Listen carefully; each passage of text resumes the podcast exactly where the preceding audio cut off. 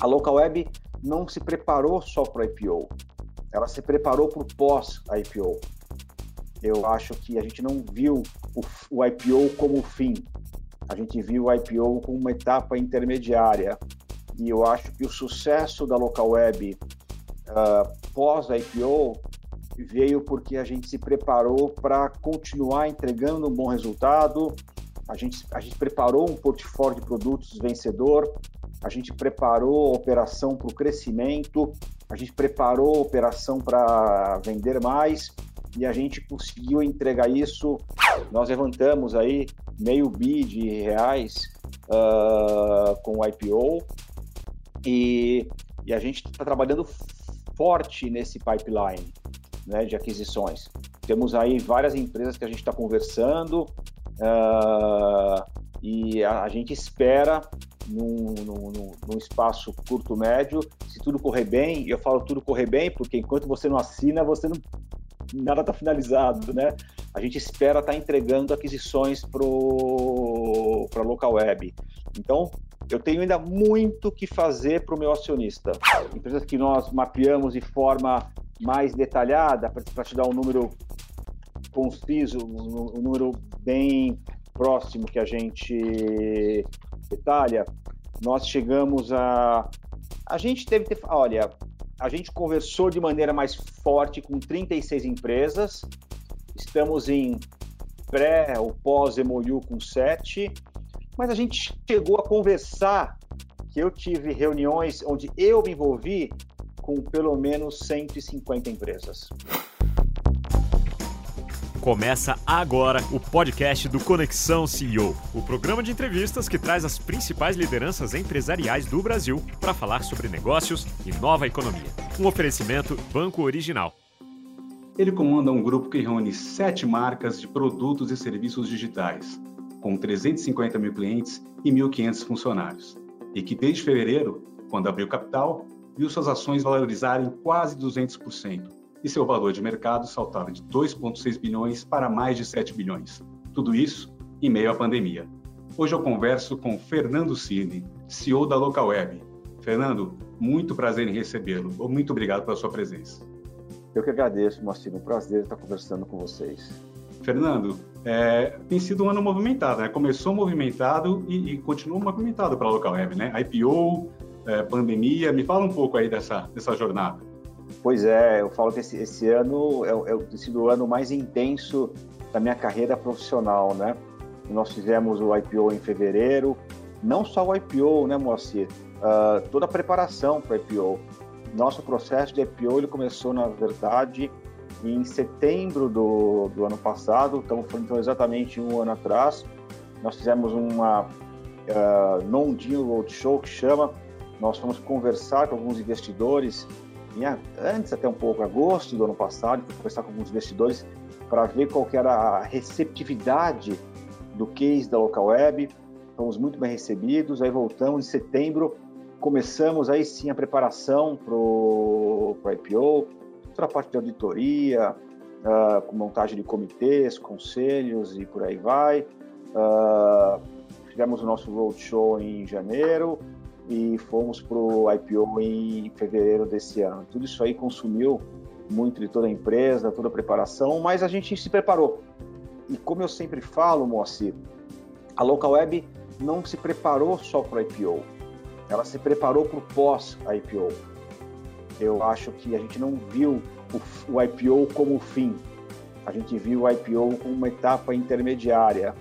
E eu acho que o sucesso da Local Web uh, pós-IPO veio porque a gente se preparou para continuar entregando um bom resultado, a gente, a gente preparou um portfólio de produtos vencedor, a gente preparou a operação para o crescimento, a gente preparou a operação para vender mais. E a gente conseguiu entregar isso uh, mesmo com a pandemia. Eu acho que a pandemia ela, ela fez com que empresas precisassem de produtos digitais e a Local Web soube ajudar as empresas. Então, foi um ano de muito trabalho, mas também de muita conquista para o Local Web, Moacir. A pandemia acabou sendo, um, ao mesmo tempo, um batismo aí de fogo para vocês, mas também uma forma uh, uh, de vocês mostrarem que vocês estavam preparados para essa entrega, né? Acabou guardando aqui, tomando cuidado com o termo, mas acabou sendo uma, uma, uma, uma oportunidade mesmo para vocês, de mostrarem do que vocês eram capazes, né? Exatamente, acho que você usou um termo correto, que do batismo, né? Ah, quando veio, a, quando veio a, assim, eu acho que o mais importante é nós nos preparamos para o ano. Então, nós tínhamos como objetivo vender mais esse ano. Nós tínhamos como objetivo lançar mais produtos e a gente tinha como objetivo, pós-IPO, uh, ah, um ano de crescimento. Aí veio a pandemia. Aí foi um momento de ansiedade. O que, que vai acontecer com, com, com o país? E, mas a gente soube ter muita cabeça no lugar. A gente, a primeira coisa que a gente fez foi colocar todo mundo em home office. Nós soubemos uh, garantir que o nosso cliente ia ter um produto estável, um produto que ia ser, que continua a prover um bom serviço. E aí a gente fez dessa nossa preparação para um bom ano, a gente, a gente soube aproveitar isso para oferecer para o mercado serviços digitais. E aí foi o que você disse. O mercado precisava se preparar para a pandemia, o mercado precisava se preparar para um, um, uma demanda por e-commerce, o mercado precisava se preparar para uma demanda para uma demanda por serviços digitais, e a Localweb soube prover esse serviço. Então, Moacir, mesmo para alguns serviços, vou dar o exemplo do e-commerce, né? O e-commerce nós começamos o ano já muito bem, mesmo pré-Covid. Uh, os nossos, a nossa demanda por e-commerce, nós começamos o janeiro e fevereiro, e aí com uma alta de mais 70% em relação ao ano passado, em termos de volume de novas lojas, né, que, que, que, que contrataram o nosso serviço. Mas com o Covid, a gente chegou aí, em abril, alta de 250%, e em julho, agora, né, dois meses atrás, uh, a gente está falando de uma alta de 347%. Mas a local web, ela soube prover o serviço com qualidade.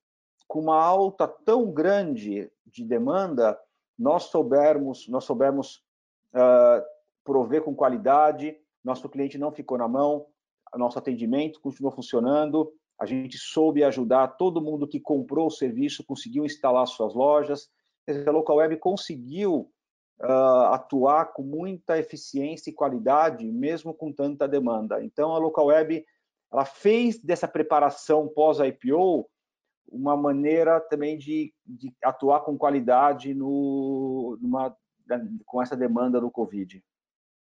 Agora, acho que é até legal, em vista de tanta coisa que vocês têm feito aí nos últimos anos, né? Porque a Local Web começou com aquela coisa de hospedagem lá atrás. Mas hoje isso. ela é muito mais do que isso. Até para ficar mais claro do que é do que é esse guarda-chuva hoje, para quem está nos assistindo, explica um pouco da, de, de, quais são de fato essas marcas, se você puder dar um pequeno, uma pequena visão aí. Perfeito, Moacir. Acho que é muito importante sua pergunta, porque é muito fácil para mim estar tá falando que estou todo dia com a empresa. Uh, vamos lá, nós começamos com o que nós chamamos de Bionline. Bionline, de fato, é o que você colocou, é a hospedagem, é o registro de domínio, é, é o que a gente chama de também cloud computing. É a infraestrutura, é a parte começamos há 22 anos atrás, é um, é um business mais sólido, é um business que tem crescimento, tem crescimento, um crescimento não tão forte contra outras áreas de negócio, mas sim cresce. Uh, e depois nós fomos vendo que os nossos clientes precisavam de outros serviços. Uh, é importante lembrar que o nosso DNA é fazer com que os negócios cresçam e prosperem com o uso da tecnologia. E dentro desse nosso DNA, o cliente precisava mais do que a infraestrutura, ele precisava mais do que uma hospedagem, mais do que um cloud. E aí nós fomos para o SaaS, que é o segunda, segundo grande negócio da local web. Dentro do SaaS, nós passamos a desenvolver operações como e-mail corporativo, e-mail marketing, soluções de telefonia, criador de site e uh, soluções de cloud marketing e por aí vai. Uh, e também compramos empresas. Compramos uma empresa chamada Allin, compramos uma empresa no ano passado chamada Delivery Direto, faz aplicativos para restaurantes. Aliás, a delivery direto foi um sucesso durante a pandemia. Eu faço sucesso, a gente fala, pô, não tem. Foi que você falou, toma cuidado com os termos, né, no momento de pandemia. Eu falo que é um sucesso porque ela ajudou empresas que poderiam, restaurantes que teriam muita dificuldade a usar a cozinha ociosa, porque tiveram que fechar o restaurante, o salão, a poder entregar refeições na, na casa dos clientes através desse aplicativo próprio não depender apenas dos, dos marketplaces de comida, né? no caso do, do iFood, por exemplo. Então, um restaurante poderia ter, podia lançar o seu aplicativo próprio para clientes mais fiéis. Nós ajudamos muito, muitos restaurantes aí. Só um exemplo. Tudo isso é SaaS. Então, foi um desenvolvimento que partiu do BioOnline, foi para o SaaS, tanto com desenvolvimento interno, onde a gente tem uma tem aí uma, uma operação de excelência em desenvolvimento interno, como também a gente comprou empresas. São os dois caminhos de crescimento. E, por fim, o terceiro braço do grupo, que é o braço de e-commerce, onde nós temos a maior e melhor plataforma de e-commerce para SMBs do Brasil, que é a Trey, que é onde eu citei que a gente teve um aumento de demanda de só em julho de mais de 340% uh, ah, em relação ao último quarto do ano passado. Temos soluções de pagamento, que é o IAPay. Uh, então, é a terceira área de negócio, sendo que essa última área de negócio, e-commerce, tem, tem passado por crescimentos de receita muito expressivos, bem, bem, bem, bem expressivos por conta do crescimento do, do e-commerce. SaaS também cresce bastante e o e-commerce é a nossa área que mais cresce. Então, são, ah. são as três linhas de negócio que nós temos, Moacir. A parte de Be-Online ainda, ainda é, é, é o, o, grosso da receita de vocês? Essa parte é, mais, mais madura, olha, né? Moacir, eu vou, eu vou te dar dois indicadores, boa pergunta. Eu vou te, eu vou te dar dois indicadores interessantes. A gente não abre para o mercado uh, o Bio Online e o SaaS, tá? Mas para você ter uma ideia, uh, a receita, a receita do Bio Online SaaS representou representou em no segundo trimestre de 20 72% tá, do total, a receita líquida. Mas quem vem crescendo mais é a receita do commerce. Tá? Ela já foi, já foi 27%, mas no mesmo período do ano passado ele era, ele era 20%. Tá, mas quando você vai para EBITDA, olha que interessante, né? O EBITDA do commerce nesse último quarter que a gente teve aí no segundo quarter já representou 45% do total do grupo, ou seja, quase metade e no mesmo período do ano passado representou 37%, ou seja, em um ano foi de 37% para 45%. Ou seja, o commerce cresce, ambos, tudo cresce. O, só que o commerce cresce mais que o Bionline e o SaaS. Tem uma taxa de é crescimento muito... Para você ter uma ideia, o meu EBITDA do commerce cresceu 85% no segundo quarto relação ao último ou ao segundo quarto do ano passado. Então, provavelmente, daqui a um ano, o meu EBITDA do commerce já vai ser mais que a metade da, do EBITDA da empresa.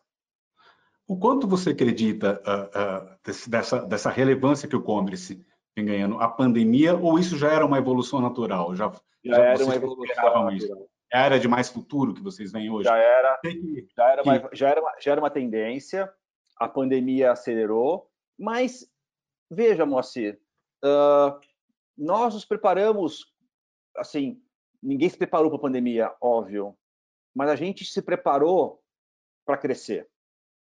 Quem, quem, quem, com quem nós conversamos no nosso roadshow, eu sempre falei, nós vamos crescer muito esse ano. E o que, que é se preparar? A gente construiu a melhor plataforma de e-commerce para PMEs do Brasil. E ela é a melhor plataforma. Você pode comparar com meus concorrentes, você vai ver, ela tem hoje um ecossistema com 170 integrações. nós estamos integrados com mais de 20 marketplaces. Hoje, estamos integrados. O que é integrado com marketplaces? Você tem sua loja, você tem seu portfólio de produtos e você pode automaticamente exportar, vender no Magazine Luiza, no Mercado Livre, americanas.com, na Amazon e por aí vai. Nós somos integrados com oito soluções de pagamento, soluções de logística, mais de 90 ERPs. Então, a gente ajuda o cliente a vender mais. Então, o cliente, o cliente tem uma, uma, um crescimento fantástico a gente. A gente ajuda o cliente a vender mais. E para você ter uma ideia, o cliente vendendo mais, gasta mais comigo. Historicamente, o cliente multiplica por 7 o ticket dele nos três primeiros anos que ele está com, comigo. Então, todo mundo vendeu mais no e-commerce, só que eu vendi mais. Quem tá, porque a minha plataforma ela é superior. Então, eu me preparei mais, que eu falo, no sentido de oferecer para o mercado um melhor produto. É isso que acabou acontecendo. Agora, vocês, uh, uh, se a gente pensar no, no, no, que um dia isso deve passar, né? A gente espera essa essa essa pandemia. Uh, vocês estão preparados também para para continuar essa entrega, né? É, porque vocês vão ser cobrados, né? O mercado de capitais tem isso, né? A cada trimestre você está ali na Berlinda, né? Como é que é, é, você, vocês têm esse, esse peso, essa pressão também? Sim, a gente está preparado. Uh, e eu vou colocar para você, Moacir, alguns pontos que a gente vai continuar entregando. Primeiro ponto, com relação a novas lojas, né? A gente ainda tem fôlego para continuar entregando novas lojas. Nós temos um custo de aquisição, que é o CAC, né, muito baixo. Então, nós ainda temos espaço para continuar investindo em aquisição de novas lojas. Então, temos fôlego para continuar trazendo um grande volume de novas lojas. Segundo ponto, a gente vai investir agora, na segunda metade do ano, muito em brand marketing. Nós queremos, queremos consolidar a marca Trey como uma marca líder de plataforma de e-commerce para PMS. A gente também vai, estamos uh, com um pipeline forte de aquisição, né? Nós levantamos aí meio bi de reais uh, com o IPO, e, e a gente está trabalhando forte nesse pipeline né, de aquisições. Temos aí várias empresas que a gente está conversando uh, e a, a, gente espera num, num, num, espaço curto médio, se tudo correr bem, e eu falo tudo correr bem porque enquanto você não assina, você não nada está finalizado, né? A gente espera estar tá entregando aquisições para a local web. Então, eu tenho ainda muito que fazer para o meu acionista. Então eu estou muito. Desculpa. Não, imagina. Quantos, quantos acordos vocês estão aí mais, é, vamos dizer, mais próximos de, de fechar? A gente tem conversas, eu diria que até que eu coloquei no nosso resultado, a gente, colocou, a gente tem conversas interessantes aí com sete empresas. Com sete empresas. Então, e... uma parcela disso, provavelmente, uma parcela, nem eu sei dizer quanto, Moacir, mas uma parcela disso a gente espera que se torne que se torne que se torne acordos efetivos. Vocês vêm diversificando, né? Como, como eu falei no início, né? Vocês eram muito ali hospedagem e hoje vocês têm todo esse, esse leque amplo aí de marcas, né? Uh, no momento, logicamente, vocês estão olhando outras áreas, né? Uh, com essa pandemia, que muita coisa foi acelerada, né? Muita coisa foi, foi, muitos mercados foram impactados e ao mesmo tempo outros foram ganharam fôlego. De alguma maneira, as novas áreas que vocês olhavam antes foram impactadas também pela pandemia. Vocês começaram a olhar outras áreas é, é, dentro do, desse, desse guarda-chuva que vocês atuam? Eu acho que os planos continuaram o mesmo. O, o mesmo. O que aconteceu, muita empresa que a gente estava olhando cresceu também com a pandemia. Então a gente tinha como objetivo olhar muita empresa de SaaS. Uh, então, muita empresa de SaaS que a gente continua olhando, a gente quer expandir portfólio de SaaS, e a outra a gente quer expandir o nosso ecossistema de e-commerce. E o que aconteceu, muita empresa desses dois mercados uh, aumentaram de tamanho. Então ficou, ficou o mercado de M&A até mais atrativo para a gente. Mas eu acho que está tá um mercado muito interessante. Então, de certa forma, o que a gente está olhando para aquisição não foi afetado. Eu, eu acho que o nosso target, os nossos mercados targets, eles ou não sofreram nada ou ficaram numa situação neutra, no pior caso, ou se alavancaram no caso de empresas que estão atuando no mercado de e-commerce. Mas, eh, de certa forma, isso não acaba inflacionando um pouco os preços para vocês também? Ou você está sentindo um pouco uma. Inflaciona, inflacionam, mas eu estou comprando empresas maiores também. Tá. E você pode falar um pouquinho mais, você falou de SaaS, tudo, detalhar um pouquinho mais. Primeiro, a tese de vocês, né? O que, que vocês olham numa empresa? Oh, Quais são os critérios que vocês seguem? Bom, ótimo ponto, Moacir. Uh, a gente é muito cuidadoso quando a gente fala de, de M&A. A gente não sai comprando empresa para empilhar receita. A gente olha quatro atributos de uma empresa. Primeiro, a local web é um business de assinatura. Né? 97% da nossa receita é recorrente. Então, a gente gosta de olhar business de receita recorrente. É o que a gente faz. Então, a gente olha empresas que tenham recorrência. Isso é muito importante para a gente. Outro ponto, produtos consolidados. Lógico, ninguém espera comprar um produto que, que tenha, não tem mais nada para fazer nele. Mas a gente está falando de comprar produtos que já estejam num estágio minimamente sólido, né? que já tenham algum pouco de solidez, ou que não tenha, como o pessoal gosta de dizer no, no jargão técnico, não tenha backlog técnico. É isso que a gente gosta de comprar. Outra coisa, uh, cross-sell. Empresas, a gente gosta de comprar empresas que, está, que estão crescendo, mas que com a integração com a local web possam crescer ainda mais. A gente espera poder alavancar ainda mais a empresa ao trazê-la para nossa para o nosso ecossistema. É isso que a gente quer. A empresa cresce 30% ao ano, a gente quer que no nosso ecossistema ela cresça 50, 60, 70% ao ano.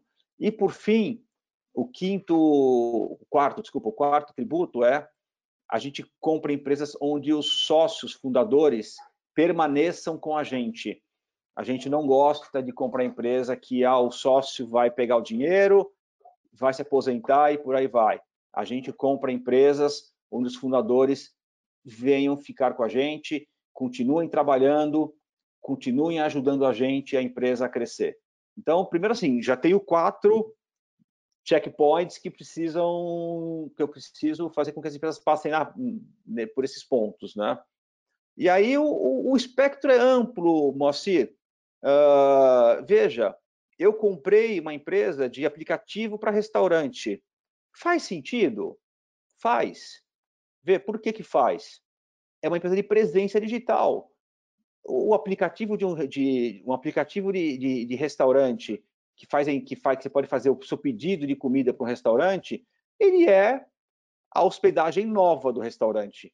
Ele é quase que uma, uma presença digital para um restaurante não deixa de ser deixa de ser uma hospedagem depois de 20 anos hoje que um que um que um estabelecimento comercial precisa. Que mais? Uh, uh, por cross-sell, muito cross-sell com a minha base. Eu tenho, no, dentro da minha base de 350 mil clientes que você falou, milhares de restaurantes. Então, eu posso acelerar ainda mais essa base de essa aquisição desse, desse, desse, dessa, desse, desse, desse, dessa operação. É um exemplo de operação de assinaturas, software muito bem desenvolvido, o fundador veio para cá e eu estou acelerando ele muito mais do que ele estava vendendo antes. Essa base de restaurantes do delivery direto, mais que dobrou de tamanho desde que eu comprei ele. É um exemplo. Então, o céu é o céu é o limite, não o céu é o limite, mas o meu meu, meu é, o espectro de, de operações é muito é muito amplo para mim. Você citou uma coisa interessante, né? É, o delivery direto acho que é um exemplo ótimo. Aí, às vezes, a princípio, alguém olhar de fora, à primeira vista, falar assim, ah, não tem muito sentido, mas faz todo sentido dentro do, do, ecossistema que vocês estão criando, né? Essa plataforma, na verdade, que pode ser até, não sei se eu estou exagerando falar, mas acho que é um pouco mais, é uma plataforma que, no fundo, que vocês estão criando, né? Agora, essas aquisições, elas, você, essas que vocês estão olhando para frente, uh, são mais para reforçar o que vocês já têm ou para abrir novas frentes? Talvez lacuna, lacunas que você veja aí no, na, ainda nessa, nessa oferta. As duas frentes, ou seja, exatamente as duas frentes. A gente não, a gente vai reforçar o ecossistema, vai reforçar portfólio e vai expandir frentes. As duas coisas. E quais seriam assim é, esses novos espaços, Fernando? Até um pouco dentro ah, dessa. eu não posso falar, porque se eu falar, não, eu estou ajudando, ajudando, a concorrência. não posso, você. A gente pode falar então do, do, de, um, de um que muitos analistas apontam aí uh, como as, umas principais fortalezas aí no médio prazo para a local web, que é a IAPI. Me fala um pouco dessa, dessa frente uh, que está ganhando corpo e como é que vocês, que é um mercado, é um espaço muito disputado já, né? Como é que vocês estão estão, estão se, se diferenciando aí? Olha, o, o IAPay é uma solução de fato diferenciada. Uh, eu vou dar um indicador que mostra isso. Hoje, mais de 70% das lojas das lojas do, da Trey utilizam uh, o IAPay como solução de pagamento, mesmo a Trey tendo outras soluções. O nosso, a, nossa, a nossa ideia é ser uma plataforma agnóstica. Eu nunca vou impor uma solução própria minha desse ecossistema. Então, por mais que a gente vá inchar esse ecossistema com soluções próprias, eu nunca vou impor. Então, o cliente pode comprar, por exemplo, pode utilizar outras soluções de pagamento do mercado, mas o cliente opta, 70%, 70 dos clientes optam pelo IAPay. Isso mostra que é uma solução robusta. Ele tem chargeback, ele tem ele tem antifraude, antecipação de recebíveis, são três diferenciais da, da solução. E a gente aí tem, se eu falar muito, eu entrego quem eu tô, quem eu tô olhando, mas, mas assim, pagamento, eu acho que, eu vou colocar da seguinte forma, assim, pagamento, o mercado está muito no começo ainda. Está muito no começo. É um mercado que ainda vai se reinventar bastante e a gente vai acompanhar essa reinvenção do mercado e vai estar oferecendo para os nossos clientes o que tem de mais moderno aí. É, dentro desse cenário, e aí falando um pouquinho de pagamento, uh, como é que você enxerga em termos de oportunidades para a local web, é, acho que muito da, no caso da, da IAPay também, com PIX aí, né, uh, uh, batendo na porta, e também o Open Bank. Vocês estão olhando bastante para essas, essas sim, duas questões? A gente questões? vai entrar nesse mercado, sim, sim a gente vai entrar nesse mercado, a gente tem que vai ser mais uma solução de pagamento, não está claro ainda qual vai ser qual vai ser o modelo comercial para o cliente final, uh, mas a, a local web vai vai entrar nesse mercado de open banking, a local web vai oferecer isso para os clientes de, de loja como uma solução a mais de, de pagamento. Então, a, no, a, nossa ideia, como eu falo, é ser agnóstico. Então, a local web vai, ela vai estar tá oferecendo para os lojistas Pix como solução de pagamento e por aí vai. E faz parte do nosso plano também. Mas aí seria mais a, a local web como um, como um motor por trás, o chassi por trás. Local dessas... Eu falo o IAPay, né? Uhum. E, mas como, como um chassi por trás de, de, de, de, de soluções aí para esses clientes. Exatamente. Ah, Exatamente. Pode Uh, e nesse movimento aí de em meio à pandemia, vocês também conseguiram ainda lançar a Nextius, né? Que é um pouco mais, uh, uh, pelo que eu entendo, assim, vocês são muito mais tem muito mais presença ali entre as pequenas e médias. A Nextius é um movimento um pouquinho diferente, né? Fala um pouquinho disso, Fernando. Claro, a, a Nextius, ela nasceu. O que acontece? A Local Web, ela tem como DNA pequenos e médios clientes, mas os pequenos e médios clientes crescem aqui dentro. Então a gente precisa acomodar a demanda dos pequenos e médios clientes.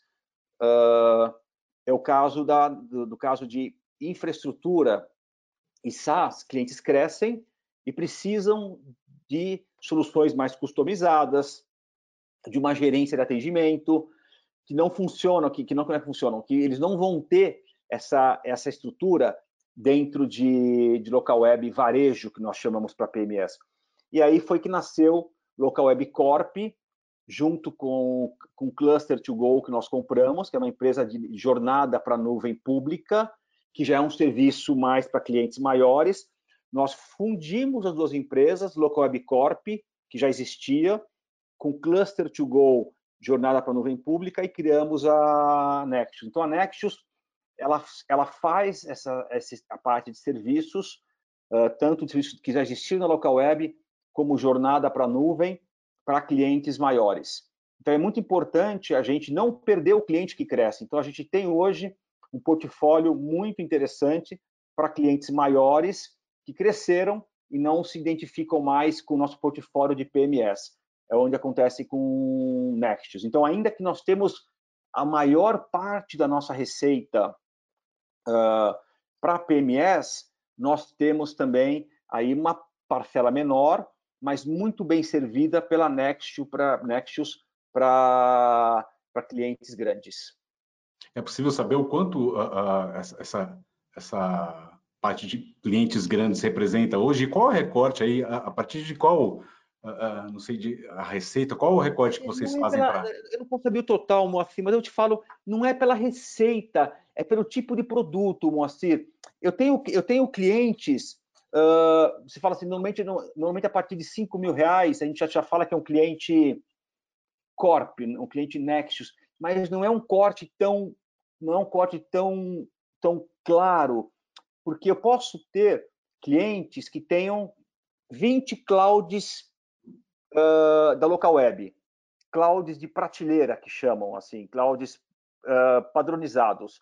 Esse cliente com 20 clouds, ele pode gastar mais de 5 mil reais. Ele não é um cliente Nextius, porque está usando produtos sem customização. Então, ele pode ser um cliente com ticket alto, mas não é um cliente Nexus. E eu posso ter um cliente Nexus com um servidor dedicado só, mas um servidor dedicado com clientes com, com serviços customizados. E aí ele é um cliente Nexus. Então, o que caracteriza o que caracteriza um cliente Nexus é o grau de customização, o grau de personalização, de, uh, de, de customização, essa é a palavra certa, desses serviços. Um pouquinho também da, da, da All-in, né? Você pode falar um pouquinho desse braço claro, também? Claro, claro. A gente ouve falar muito sempre da Tray, uh, da Delivery Direto Tray, ganhou muita... É, a Win é uma empresa que nós compramos também, há exatamente sete anos atrás.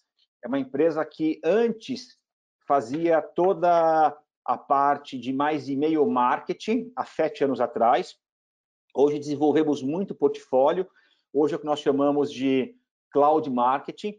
Fazemos a parte de e-mail marketing para médias e grandes empresas, mas mais do que e-mail marketing, a gente faz toda a parte de uh, push, fazemos a parte de, de vitrine eh, eh, personalizada, fazemos a parte de, você pode ter réguas de relacionamento, toda a parte, então, que você, que você precisa para aumentar o tráfego da sua loja.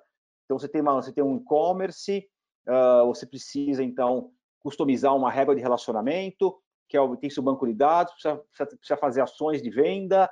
Então, a Win vai sempre te ajudar a gerar mais tráfego, se relacionar com a sua base de clientes. Essa é a razão de existir da Win. Operação que também vem crescendo a dois dígitos desde que compramos ela em 2013. Um grande sucesso também. Qual dessas, todas essas marcas, qual que é a maior porta de entrada para esse ecossistema da local web hoje? Quem traz se é possível trazer, falar quem traz mais clientes para vocês hoje, para depois. mais cliente ainda é local web varejo, né? Uh, em, com Bionline e com SaaS. A gente está falando de vários milhares de clientes por, por mês.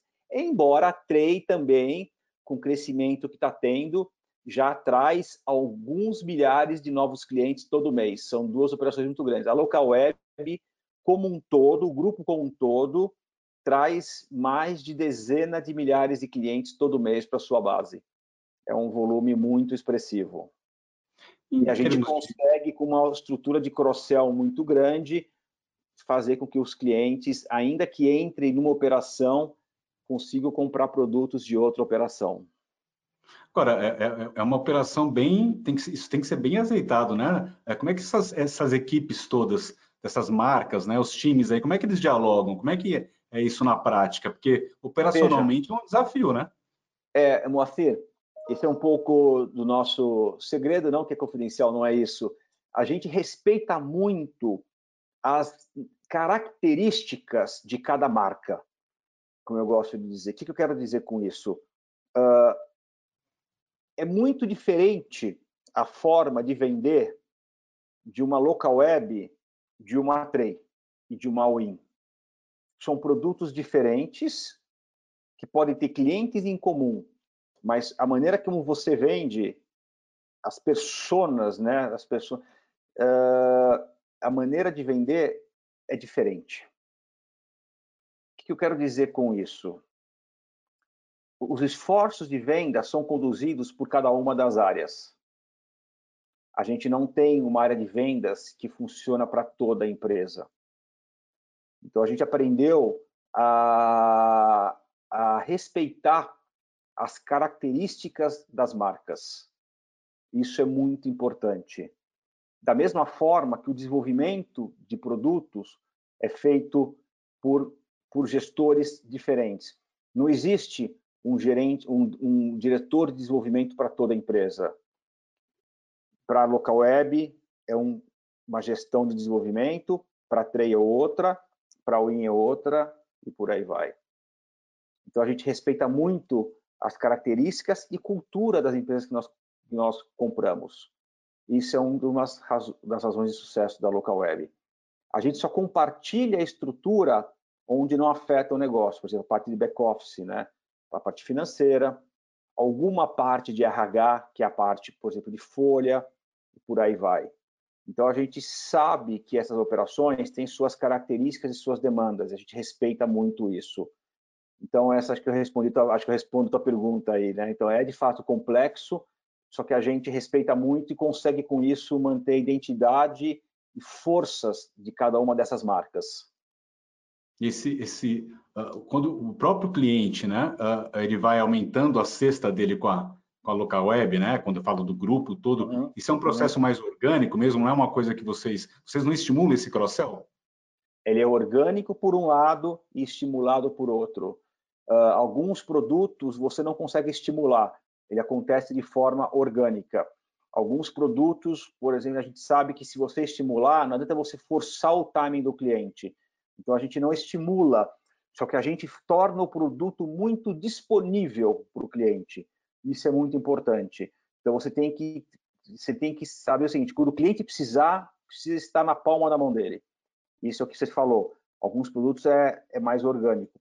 E alguns produtos, o estímulo funciona. Tá? E aí, quando o estímulo funciona, alguns produtos, como o e-commerce, você precisa ensinar o usuário a usar. Então, a gente tem, por exemplo, uma iniciativa muito interessante no caso do e-commerce, que chama Escola de E-commerce. Uh, Escola de E-commerce, a gente tem hoje, é, é uma, é uma área de conteúdo com mais de 1.500 artigos. A gente ensina o cliente a fazer uh, marketing online, logística, conteúdo digital e por aí vai. Então, tem todo um processo de estimular o cliente a aprender a fazer e-commerce. E é um exemplo onde tem todo um ciclo, mas a gente consegue estimular. Então, tem produtos que é mais orgânico, tem produto que o estímulo funciona. Essa, a, a, escola, a, escola, de e-commerce agora deve ter sido. É, porque acho que muita gente, é, é, principalmente ali nas pequenas e médias, era totalmente off, offline, né? Tem um pouco Sim. da. A, a, vocês têm essa, essa percepção? Muita gente realmente era totalmente offline e teve que fazer essa virada aí Sim, é, de um dia para o outro? Inclusive, ótimo ponto, Moacir. A maioria da nossa venda incremental, que nós venda incremental, desculpa, né? A maioria da nossa venda do, do nosso crescimento que nós tivemos agora com a pandemia foram de lojas offline, lojas que já existiam, que já tinham sua operação e aí quiseram se tornar online. Foi exatamente com esse perfil que você está colocando. Tem algum segmento em especial que, que, que puxou mais a isso? Gente, não, a gente não é especialista assim, não, não, não, não tem. A gente viu de tudo, Moacir. Desde alimentação, moda, tecidos domésticos, a gente não vê um tecido. O que a gente vê de fato, o que a gente vê de fato é lojas ou operações offline que se tornaram online, que não era tanto perfil anterior. Antes da pandemia, você tinha uma, uma divisão mais equalitária com lojas que estavam entrando pela primeira vez no digital, mas não tinham operação offline. Eram pessoas que estavam abrindo uma operação do zero. Microempreendedores você... ali, né? É. E agora você tem gente começando, que, gente que já estava operando e falando, eu preciso de um canal digital. E uh, uh, como é que você vê isso no, no uh, na, na, retomada aí? Aliás, a gente já tem a reabertura, né? Acho que, por exemplo, o delivery direto é um, é um, é um bom termômetro. os restaurantes estão reabrindo. teve algum impacto? Teve um grande recuo? Como é que está esse ajuste aí da, da, do consumo digital e do, e do, do offline? Você sabe que eu acho, Moacir, que eu acho não, que a gente vê dois pontos, né? O Brasil tinha uma penetração do e-commerce muito baixa. A gente está falando a penetração de pré-Covid de 6% de e-commerce, e muito baixa, né? E pós-Covid, aí a gente estima, pelo que eu tenho visto, perto de 12%. Ainda é muito pequeno, né? A gente também viu pesquisas que mostram que quem testou o e-commerce, os novos e-consumidores que testaram e-commerce por conta do Covid, adoraram a experiência. Então, você não vai ter recuo de GMV, né, de, de PIB do e-commerce, né? Você não vai ter esse recuo e até falando um pouco de restaurante, né? O que, que o restaurante viu com, com, o, com o delivery direto? O salão, o, a cozinha, pode ser utilizada de três formas: com o salão, com os, os, os marketplaces e com o aplicativo. O aplicativo é a forma mais rentável de usar a cozinha, porque o salão você tem que manter o salão, você tem que ter, você tem que ter o garçom, tem que limpar o salão. É, não é uma venda, uma venda tem seu margem, mas uma venda cara. O aplicativo de marketplace, os, os marketplaces de, de, de, comida, se paga uma comissão de 30%. É uma, é uma comissão cara. O aplicativo nosso, né, o aplicativo próprio, quer dizer, a gente, o que a gente permite é que o restaurante tenha aplicativo próprio. É a forma mais rentável do restaurante vender. Então, o que você vai ver, está vendo, que os restaurantes continuam incentivando o uso do aplicativo, ainda que você tenha o salão aberto. Então, você não vai ter um recuo. Né? Você talvez tenha menos entrada, não aconteceu ainda, mas você vai ter uh, volume de transação, não vai ter recuo. A gente, a gente segue nesses patamares? Você acredita nisso, Cine? de transação, acho o volume de transação vai ser bem interessante, eu acho. Você diria que quantos anos a gente avançou aí nesses meses, nessa digitalização? Eu acho que a gente vinha crescendo, Moacir, estava com 6%, a gente vinha crescendo 20%, a gente andou pelo menos uns 5 anos em 6 meses. É, é impressionante, né? É impressionante. Isso é bom, Moacir. Isso é bom. Não tem nada de bom com o Covid, tá? Vamos deixar bem claro, sim, desculpa. Sim, sim. Quando eu falo é bom, eu acho que quem soube, quem soube se digitalizar, aproveitou. Foi, foi, foi, um, foi uma, uma digitalização forçada, mas boa para quem soube fazer isso. O Covid foi péssimo, pelo amor de Deus. Mas para quem soube se digitalizar, foi bom. Porque não tem jeito, esse é um movimento sem volta agora ou depois, teria que ser feito. Cine, me diz uma coisa, quando a gente fala ali da, de novo ali do, da ampliação da, do leque de vocês, quando vocês identificam uma nova área, né, que vocês vão, vão decidem ali entrar, como é que vocês decidem se isso vai ser feito organicamente ou via aquisições? Como é que é feita essa decisão? Isso é boa pergunta, Moacir. Isso é feito da seguinte, da seguinte forma.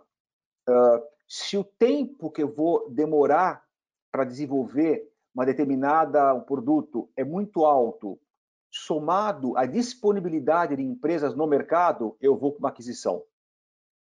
Vou mudar o exemplo do delivery direto.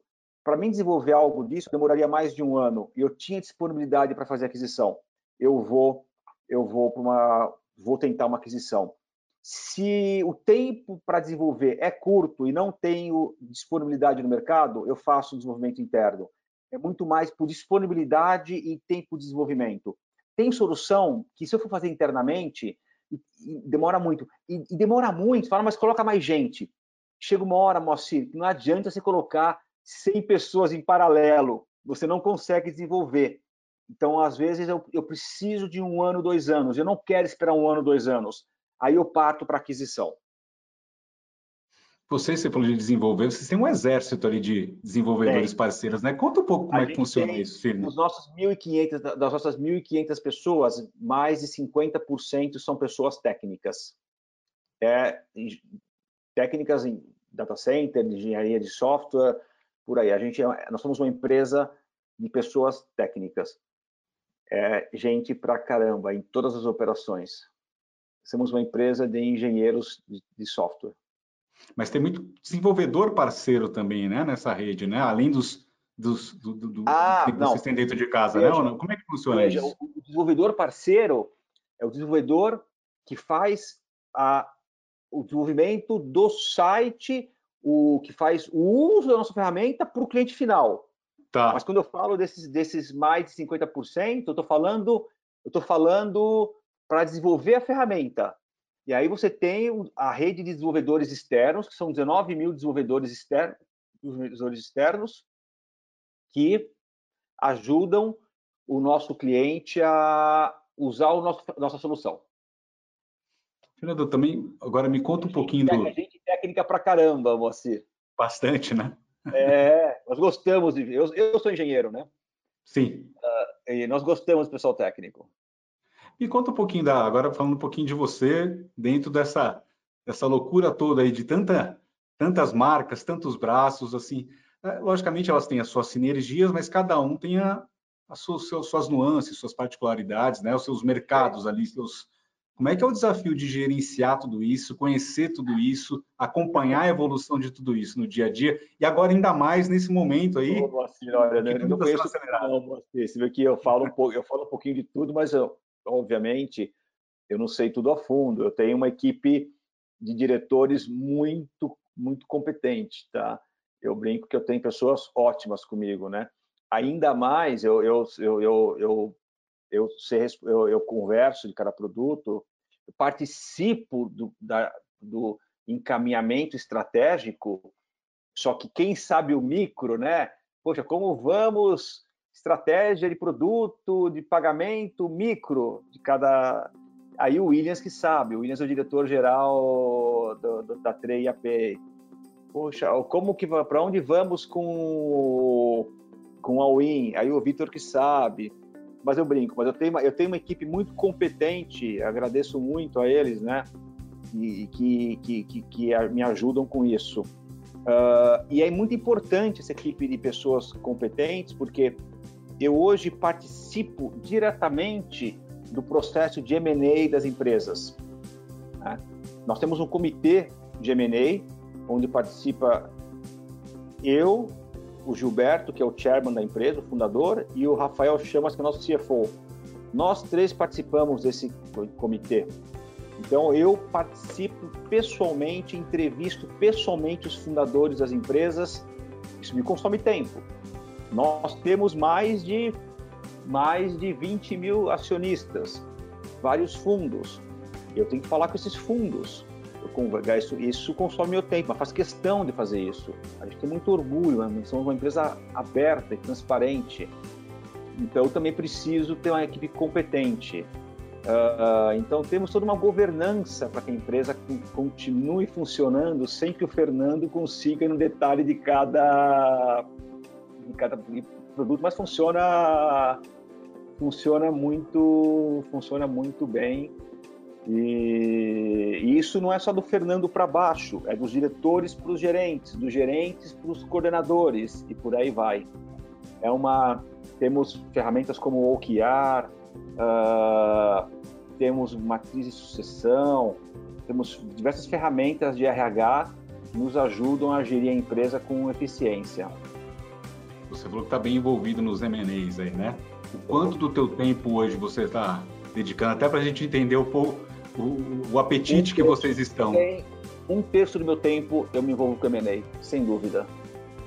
Você falou de sete empresas mais próximas ali de um, de um, de um desfecho, né? Mas quantas Sim. vocês chegaram a mapear já desde o do, do IPO? Do, do mais IPO? de mil. Mais de mil.